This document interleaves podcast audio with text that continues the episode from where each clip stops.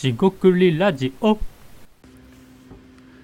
こんばんは。しごくりラジオの大橋です。今回もしごくりラジオを始めていきたいと思います。今回ですね、テーマとして、えー思考ですね、えー考えていることとして、相談ですね。相談行為、相談ですね。相談自体、相談業務っていうのは、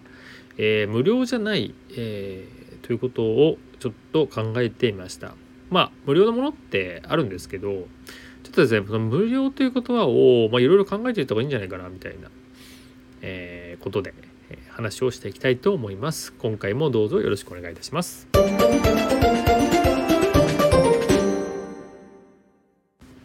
はい、将棋ラジオの大橋です。今回ですね、相談は無料じゃないというテーマとしました。相談ですね、例えば、えー僕の例でいくと、まあ、えー仕事の相談をさせてくださいと。でその相談自体は無料ですか？有料ですか？なんてことは聞かれないんですがよくですね、えー、とその相談行為を無料でやっている方がいますと、えーそれを自体はですね、えー否定するとか、えーやめなさいとかね。そんな立場では全然ないんですがあの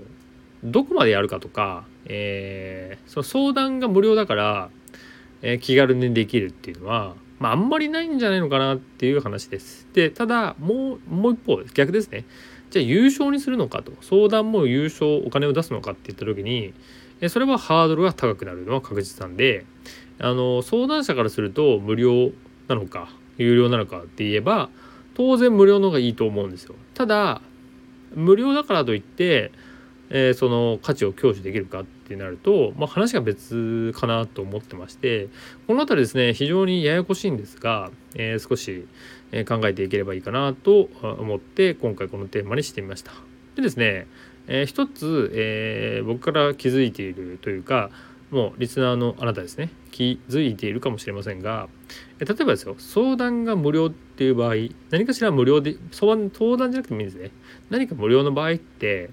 えービジネスにおいてはお金が流れてるんですよね。つまり、えー無料でできるけどは裏で裏じゃないな。えー例えば求人広告とかだったら、えー今だったらアルバイト雑誌みたいなのもあると思うんですがまだ、えーもしくは、えーアプリあとはウェブサイトインターネットですね。あって、ね、それ無料で求人が見えるんですよね。求職者の人。でなんでなりませんか？それは当たり前ですが求人企業がお金を出してですねお金出してますよお金を出して、えー掲載してるからなんですねでもちろんお金を出さずにえー成果でマッチングしたらっていうところもありますよね。でもそれもあのお金を出しますよね。最終的に求人サイトに、えー人が欲しいので掲載してるからですよね。つまり、えー点で考えたら、えーあなたが求職者だったら仕事を求めているアルバイト探している、えー転職探しているっていう人であればそのえーサイトが無料で使えることに疑問を持ってないかもしれませんが、えーそれは点で見れば無料で使えたラッキーお得だって思うかもしれないんですよ。でも、えー中長期といいますか、えーもうちょっと時間を延ばしていくとえそこから求人企業に面談が面接が入り、えそこで成果が出る。もしくは一定期間掲載したのでお金を取るというような、え運営側ですね。え運営サイトいわゆる就職ナビとか転職サイトみたいなところの運営側の企業がえお金を得ているからビジネスとして成り立ちえそれで、まあ、彼らは、えー彼ら彼女らと言った方がいいかもしれませんが、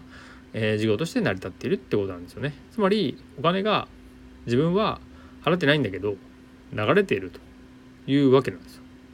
これをまあ広告モデルとかってもちろん言ったりしますしえごくごく当たり前のように、まあ、教授といいますかえー、に社会の中に浸透してますけれども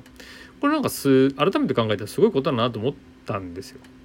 つまり、えー受益者である利益やベネフィットや恩恵を被る人がサービスの恩恵を被る人が、えー求職者ですね、えーお金は払ってないんだけど情報を得てそれで、えー自分が行きたいところを探すことができる。なかなか面白い仕組みだと思いませんか？であの当たり前なんですけどそういうのがなければ途端に選択肢がないっていうのが現状だと思うんですよ。つまり知り合いを探すのか、えーそのな所属するとか、まあ、例えば、えー大学だったら就職課とかキャリアセンターみたいなところに行ってそこに集まっている90ミリあとはハローワークっていうですね国がやっているところに行く、えー、職業ね、えー、安定所ですだっけ？ハローワーク。名前忘れましたけど、えー、そういうところに行くしか意外になかったりするんですよね。だから意外にですねあの、その就職ナビとか転職サイトって強い立場にあるなってことは思ったりします。なんですがまあ競合とかいろんなところがあるんだけど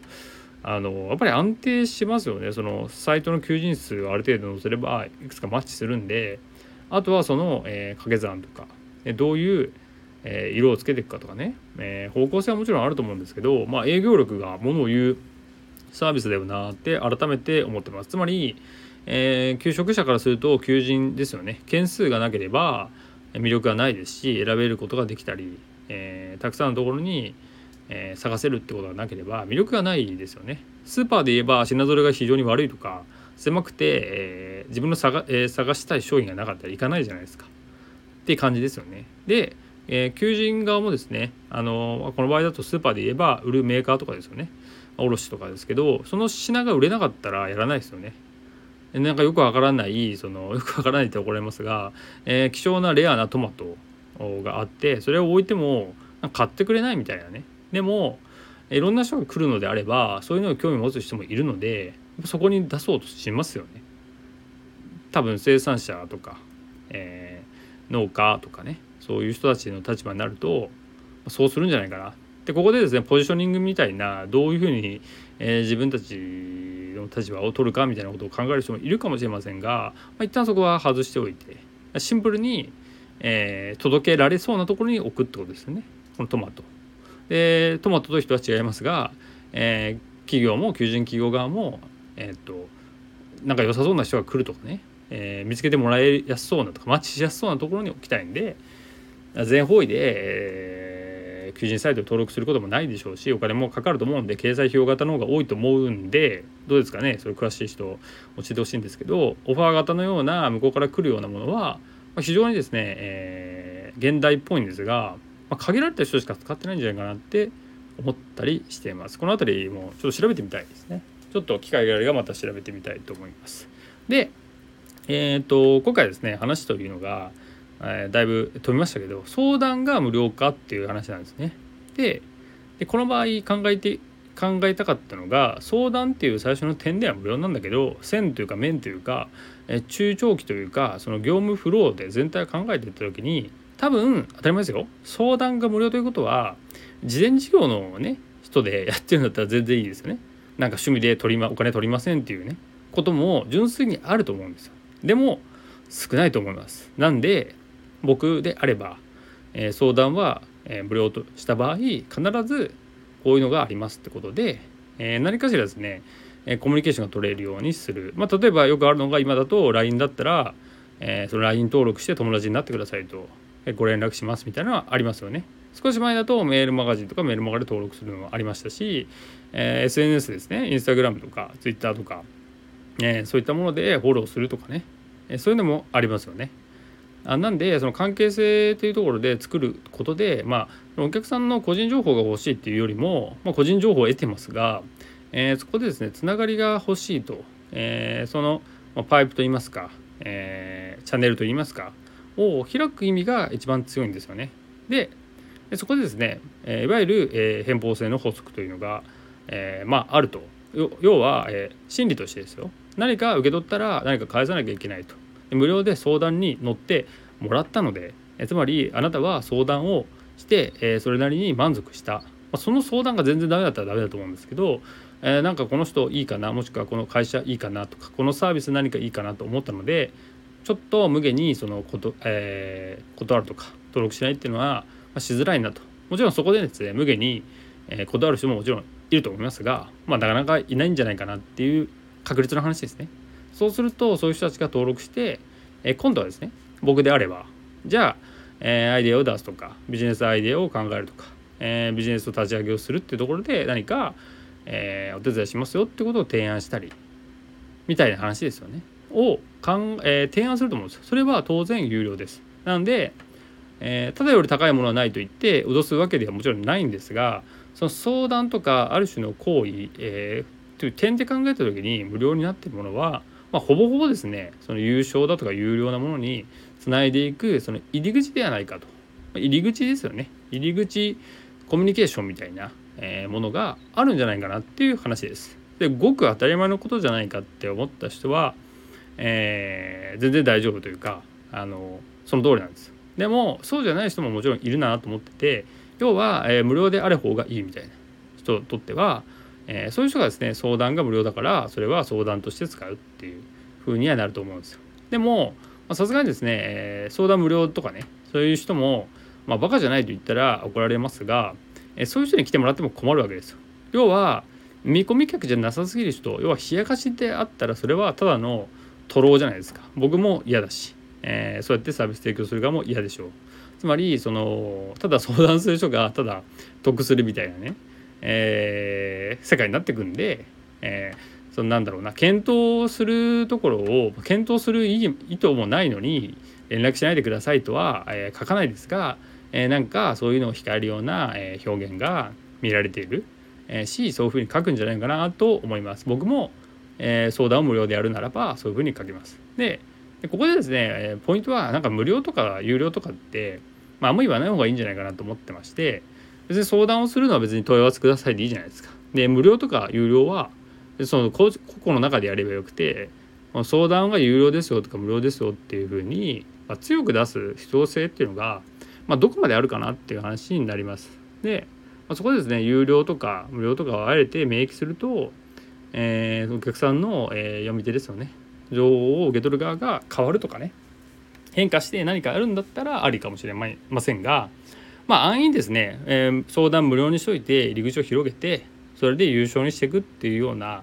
えー、やり方を別に否定してるわけじゃないですし僕も、えー、やってる部分もあるのでそれがダメだとは思ってないんですが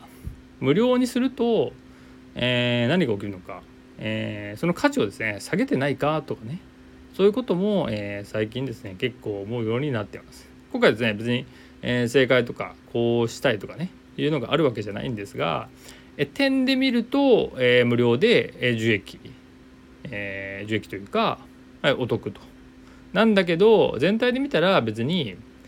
お得というか、えーとまあ、載せられているというと言い方悪いんですがそのビジネスフローの中で結局お金は違う人から取っているっていうモデルなんですよね。教育とかそういうものが多いっていう傾向です。つまりその、えー、生徒さんからお金はもっと取ってないけど生徒の親から取るというのが学習塾とか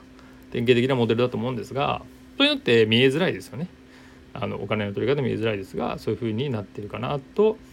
えー、思ったりします。なんで、えー、全体ですねビジネスモデルとしとかビジネスを考えるとか何か起業するとかっていう人だったらそのモデルをですねえー、一個一個その企業、えー、稼ぐ稼ぎ方ですね、えー、どうしてるのかっていうのは注目すると面白いんじゃないかなと思います。ちょっと長くなりましたが以上となります。ここまでお聞きいただきましてありがとうございました、